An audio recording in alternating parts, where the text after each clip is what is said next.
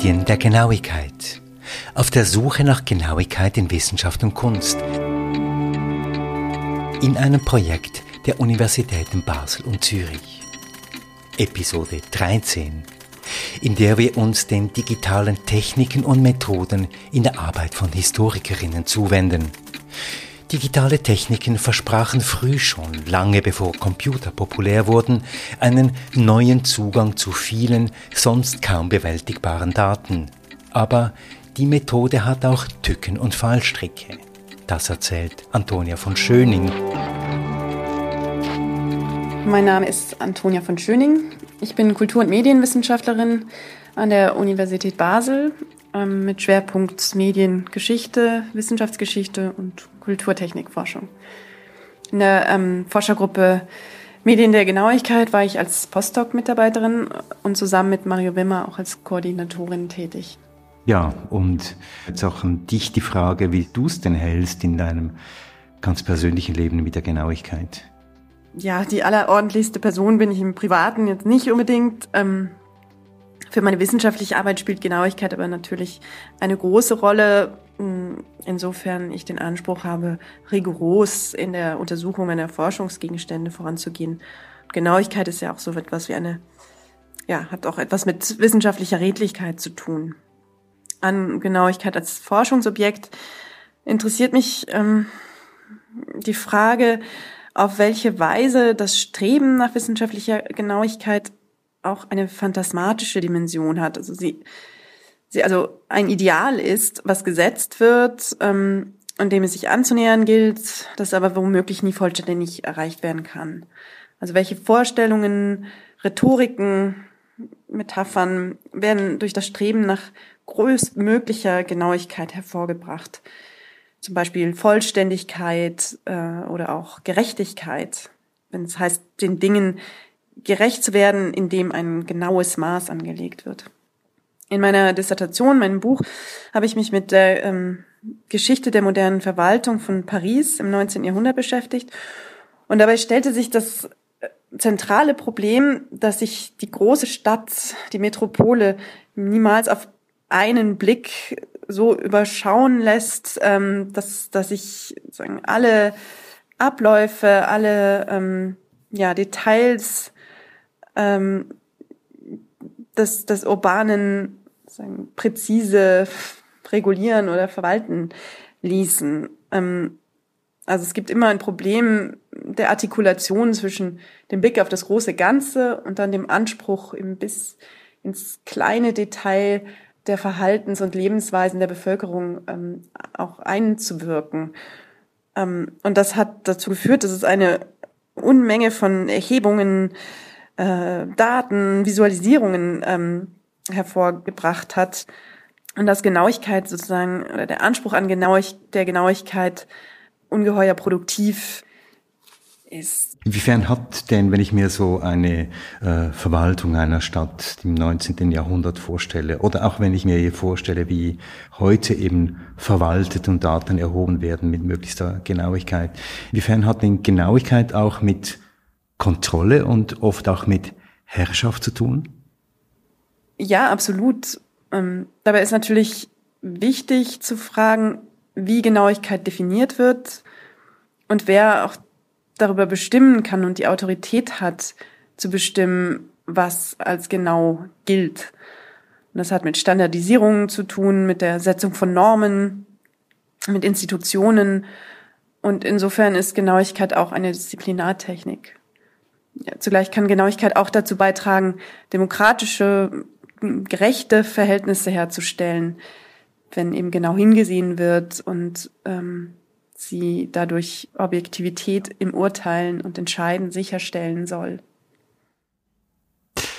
Ja, jetzt äh, in deinem Teilprojekt geht es um die Genauigkeit in der Geschichtsschreibung. Und da beschäftigst du dich eigentlich mit der Erhebung von Daten und wie eben mit Daten umgegangen wird. Und zwar nicht erst ähm, seit den äh, Digital Humanities, sondern eben auch schon äh, sehr viel früher. Und da gibt es einen Begriff, der ganz im Zentrum steht einer Arbeit und der Begriff heißt Kliometrie. Und den musst du jetzt erstmal erklären. Geometrie ist ein Ansatz, Ansatz der ähm, Wirtschaftsgeschichte, der sich in den 1950er Jahren in den USA entwickelt hat ähm, und dessen Anspruch es ist, Geschichte zu vermessen. Also Clio ist die Muse der Geschichte, Metrie äh, bezeichnet die Kunst des Messens. Also historische Phänomene sollen mithilfe von mathematischen und statistischen Methoden vermessen, berechnet werden. Typisch für die frühe Kliometrie ist ähm, der sogenannte kontrafaktische Ansatz, bei dem es vor allen Dingen also darum geht, Hypothesen zu testen und gegebenenfalls etablierte Geschichtsschreibungen, narrative Vorstellungen zu korrigieren. So hat äh, Robert Vogel in seinem Buch ähm, Railroads and American Economic Growth von 1964 die Hypothese getestet, wie sich die amerikanische Wirtschaft im 19. Jahrhundert entwickelt hätte, wenn es die Eisenbahn nicht gegeben hätte. Und das hat er dann anhand äh, von historischen Daten quasi durchgerechnet. Das lief da noch mehr oder weniger mit Papier und Bleistift und einem Tischrechner. Aber in den späteren 1960er Jahren ähm, macht die elektronische Datenverarbeitung und die Verbreitung und die besseren Zugänge von Computertechnik an den amerikanischen Universitäten dann äh, auch noch einmal größer angelegte Studien möglich. Kliometrische Arbeiten zeichnen sich ohnehin dadurch aus, dass sie sehr groß dimensioniert sind, dass sie lange Zeiträume oder auch sehr große Fragestellungen äh, mittels der Auswertung von umfangreichem Material bearbeiten. Und wann hat das denn angefangen? Wann hat diese Disziplin der ähm, genauen Vermessung von Geschichte denn angefangen? Um, um die Wende vom 19. zum 20. Jahrhundert muss sich die Geschichtswissenschaft als Disziplin verorten und rechtfertigen, vor allen Dingen auch gegenüber den Gesellschaftswissenschaften. Und den Historikern der französischen Annales-Schule um Marc Bloch und Lucien Fèvre gelingt es, die Wissensbereiche, die Gegenstände und Methoden der Nachbardisziplinen, also der Soziologie, der Geografie oder auch Ökonomie, für die Geschichte nutzbar zu machen. Ein Schwerpunkt der ähm, daraus entstehenden Nouvelle Histoire ist die Strukturgeschichte, mit der die Verlagerung ähm, der Aufmerksamkeit einhergeht, nämlich von, von Studien singulärer Ereignisse und, und der Taten herausragender Persönlichkeiten hin zu Strukturen, ähm, zur Beobachtung von Konjunkturen und Regelmäßigkeiten über eine lange Dauer hinweg.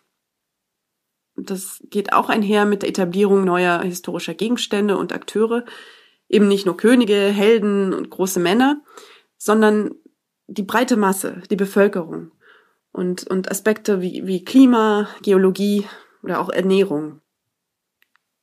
Dieser ähm, Perspektivenwechsel erfordert das Heranziehen anderer Quellen, ähm, zum Beispiel archäologischer oder vor allen Dingen statistischer, also im Wesentlichen quantitativer Daten.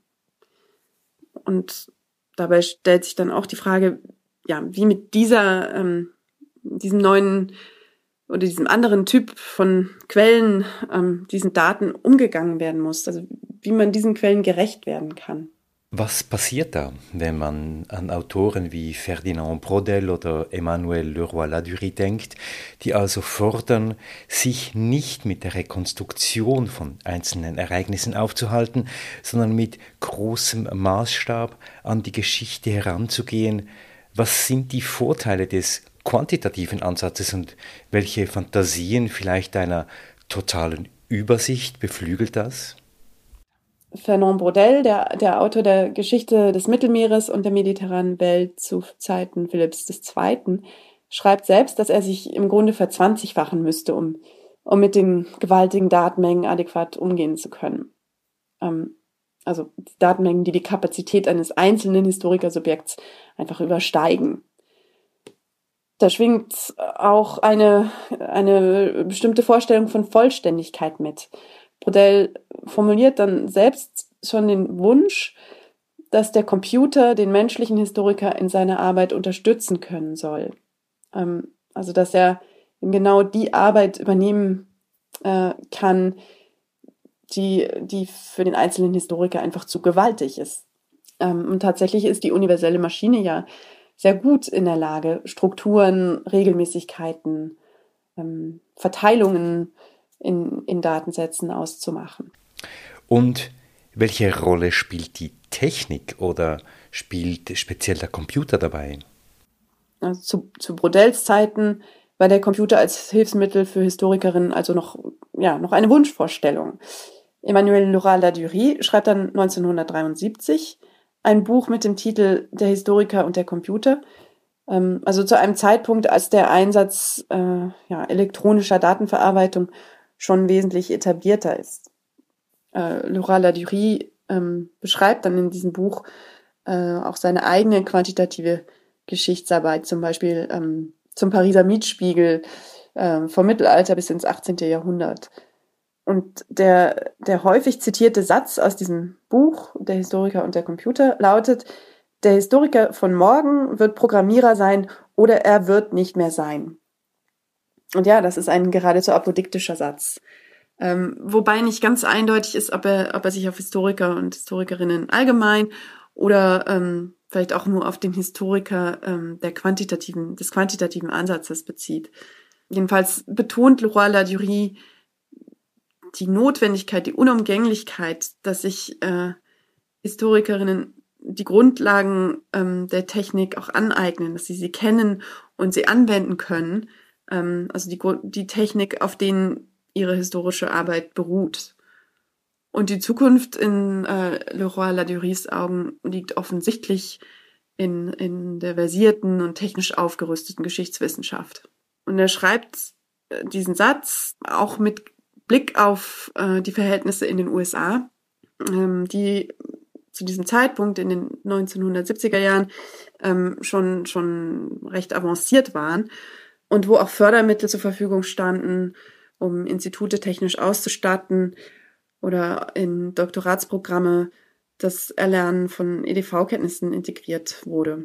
Es gibt also auch äh, einen nationalen Wettbewerb, den Laura Ladurie nicht verlieren will.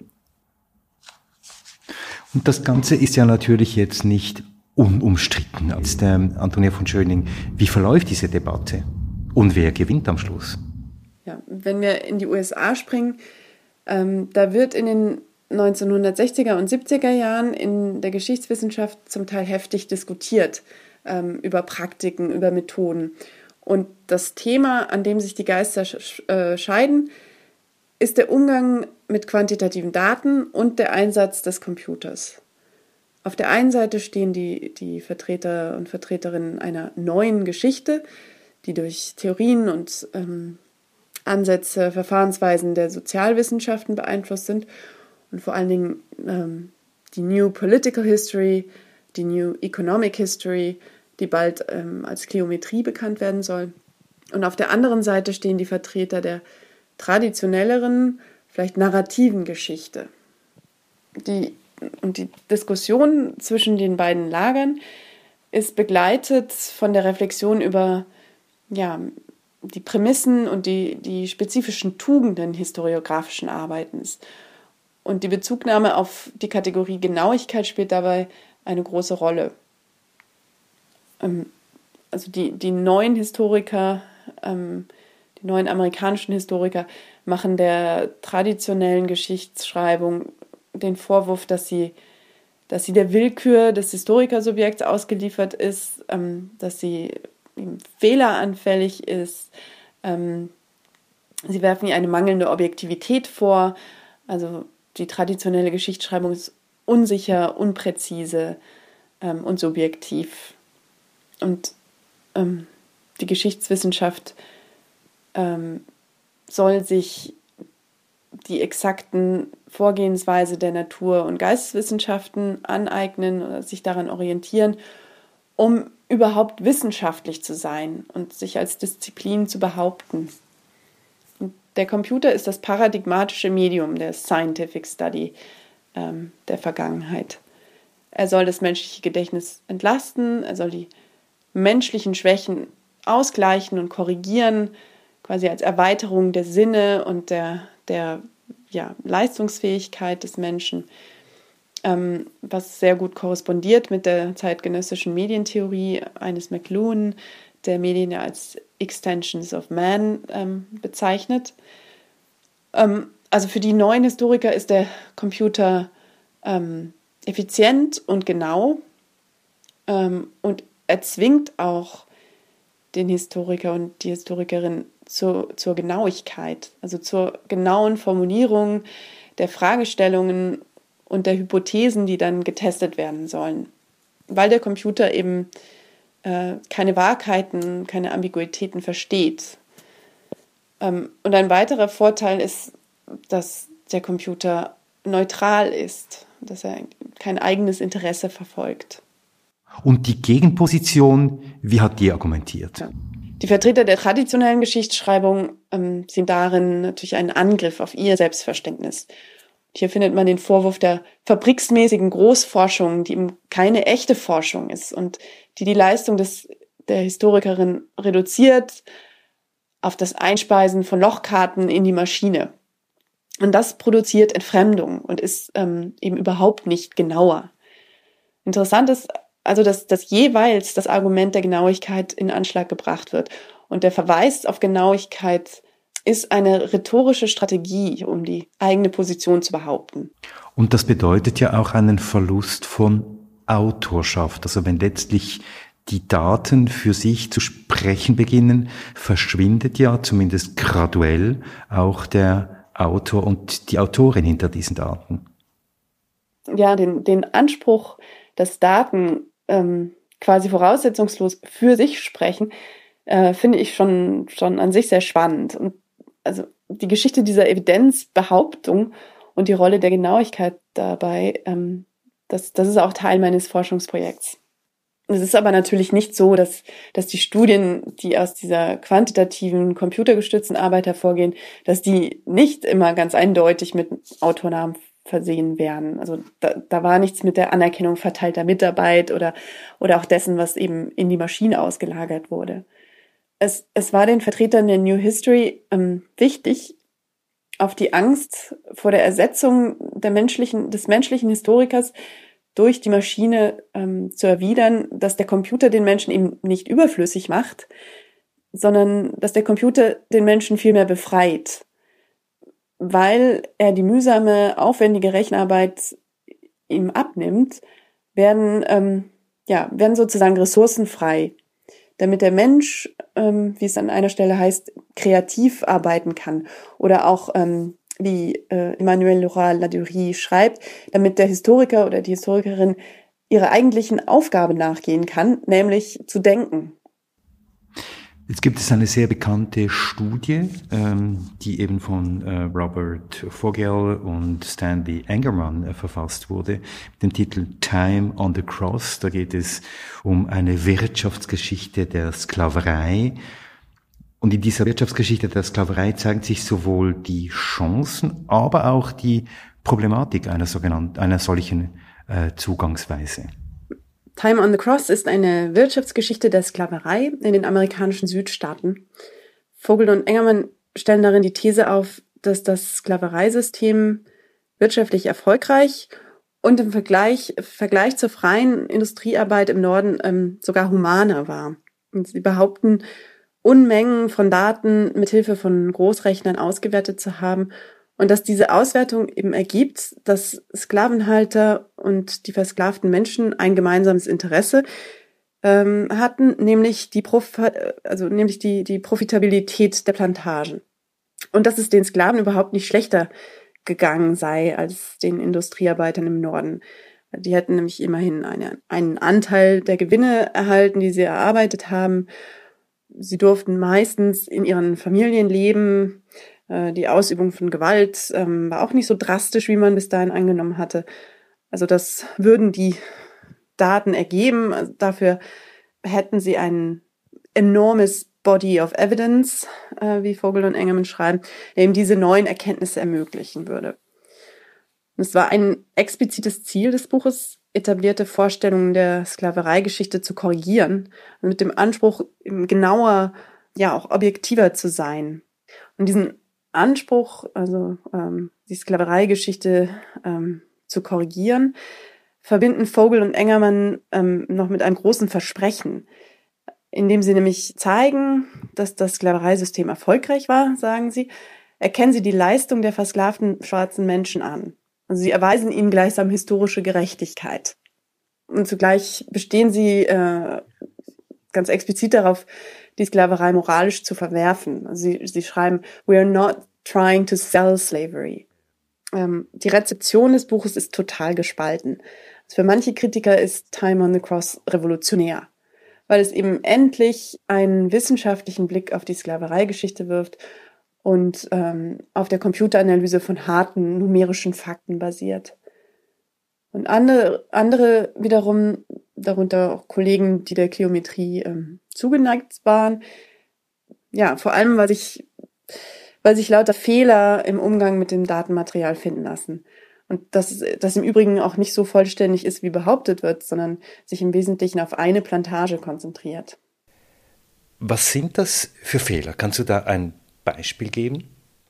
Also zum Beispiel werden Werte angeführt, um, um etwas zu belegen und zu behaupten, ohne dass dabei klar wird, ob sich äh, ja, dieser Wert auf einen bestimmten Zeitpunkt im Untersuchungszeitraum bezieht oder einen Durchschnitt ähm, aus einer längeren Dauer ähm, bezeichnet, äh, so dass letztlich kein Vergleich möglich ist oder eine Entwicklung ähm, ablesbar wird.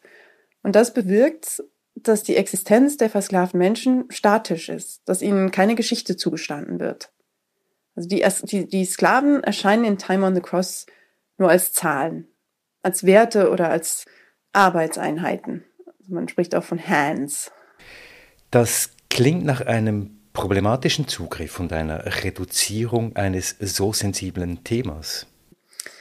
Vogel und Engelmann schreiben eine Wirtschaftsgeschichte und interessieren sich ähm, nicht für Einzelschicksale, das könnte man ja so stehen lassen, aber dass die Sklaven ähm, nur als Zahlen auftauchen, liegt auch daran, welche Art von Daten Vogel und Engermann auswerten, nämlich, nämlich ähm, Sklavenhalterdaten.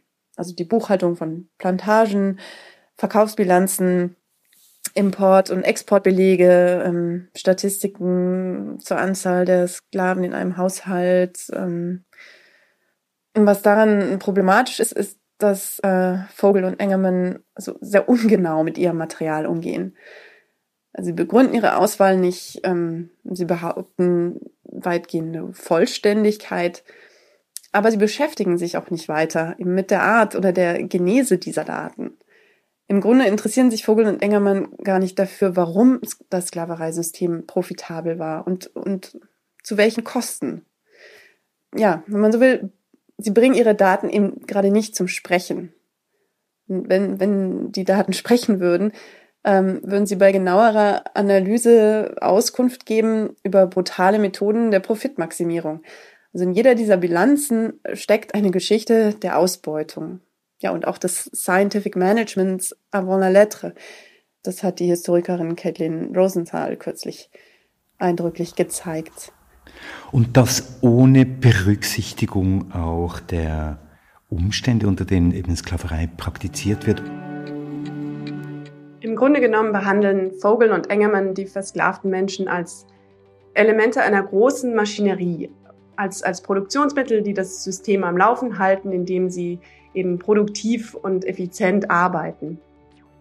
Und die Anerkennung, die den Versklavten in Time on the Cross angeblich zuteil wird, entspricht, ähm, entspricht der Beschreibung und dem Lob der Computertechnologie, die zur Erstellung der Studie eingesetzt wurde, ähm, nämlich, dass sie ähm, ja, genau, effizient, verlässlich arbeitet. Und auf diese Weise werden Menschen und Maschinen auf eine Ebene gestellt und mit denselben Kriterien bewertet. Ist die Kleometrie also gescheitert und obsolet? Nein, nicht unbedingt. Es wäre sicherlich einfach, ähm, Time on the Cost zu verwerfen als revisionistisches, äh, fehlerhaftes und rassistisches Projekt. Warum ich aber denke, dass es interessant ist, sich diese Publikation und ihre Geschichte und ihre Rezeption noch einmal anzuschauen, ist, dass es in den vergangenen Jahren so etwas wie eine neue Konjunktur oder eine, oder eine Renaissance kilometrischer Ansätze gegeben hat. Ähm, und da stellt sich die Frage, was wir aus den Fehlern lernen können und, und auch müssen, die gemacht wurden. Das ist eine Art, ja, das ist eine Verantwortung im, im Umgang und im Einsatz von Technologien in den Geisteswissenschaften. Im Zeitalter von Big Data, ähm, von dem Brodell und Co. Äh, ja noch weit entfernt waren, ähm, ist es ja nochmal ganz anders möglich, mit großen Datenmengen historiografisch zu arbeiten und äh, und überhaupt haben wir heute eine ganz andere Zugänglichkeit und Verfügbarkeit von historischen Daten und von digitalisiertem Material. Und das ist, das ist toll und das birgt eine große Chance auf eine inklusivere, vielfältigere und vielleicht demokratischere Geschichtsschreibung. Es ist ja ähm, möglich, dass sich eine große Anzahl und auch eine große Vielfalt von Forscherperspektiven an der Arbeit und an der Interpretation von Quellen beteiligt, ähm, dass Daten zirkulieren können und ausgetauscht werden. Ähm, aber die automatisierte Auswertung von digitalen Daten birgt eben auch Risiken, weil Datensätze ähm, nicht ohne Voreinstellungen kommen, die im Zweifel diskriminierend sind, ähm, wie wir bei Time on the Cross gesehen haben. Also sie sind nicht ähm, voraussetzungslos oder sprechen für sich. Und der Computer ist auch nicht so neutral und unvoreingenommen, wie die Kleometriker im 20. Jahrhundert noch postuliert haben. Also er ist auch nur so genau, wie die Benutzerin oder die Programmiererin, der Programmierer, deren Prämissen und Vorurteile in die Benutzung und Entwicklung ähm, einfließen.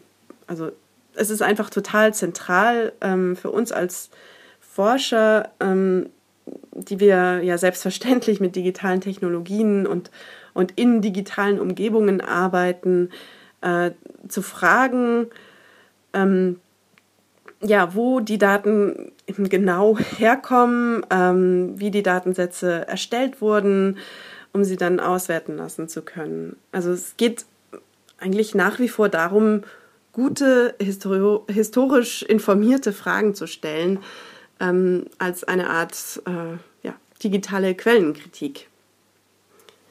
Ähm, und in diesem Sinne halte ich es für extrem wichtig, die Vorgeschichte der Methoden und Medien äh, und der Rhetoriken und Versprechen der, der sogenannten Digital Humanities, äh, von denen Markus Krajewski ja schon gesprochen hat, ähm, also die zu untersuchen. Weil ähm, ja, weil eine historisierende Perspektive es auch erlaubt, ähm, Fragen nach der Gewordenheit von Evidenzen zu stellen. Denn auch das ist Genauigkeit in den Geisteswissenschaften. Die, die Reflexion der eigenen Bedingungen und Arbeitsweisen und äh, die Fähigkeit der Kritik.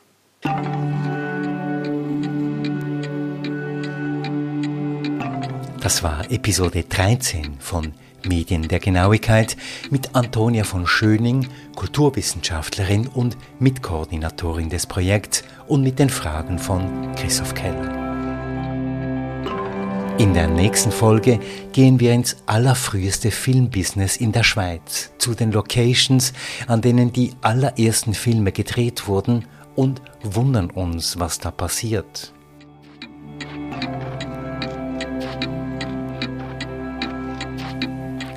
Medien der Genauigkeit in einem Synergia-Projekt, finanziert vom Schweizerischen Nationalfonds, an dem beteiligt sind die Professuren für neuere Kunstgeschichte, für neuere deutsche Literatur, für Geschichte und Theorie der Medien, alle drei an der Universität Basel, sowie die Professur für Geschichte der Neuzeit an der Universität Zürich. Alle Details zum Projekt und zu allen Teilprojekten sind zu finden unter www.genauigkeit.ch. Dieser Podcast ist eine Produktion von Podcast Lab mit der Musik von David Hilowitz. Zu hören auf der Webseite des Projekts Genauigkeit www.genauigkeit.ch, auf Apple Podcasts, auf Spotify, auf podcastlab.ch und überall dort, wo Sie auch sonst die guten Podcasts finden.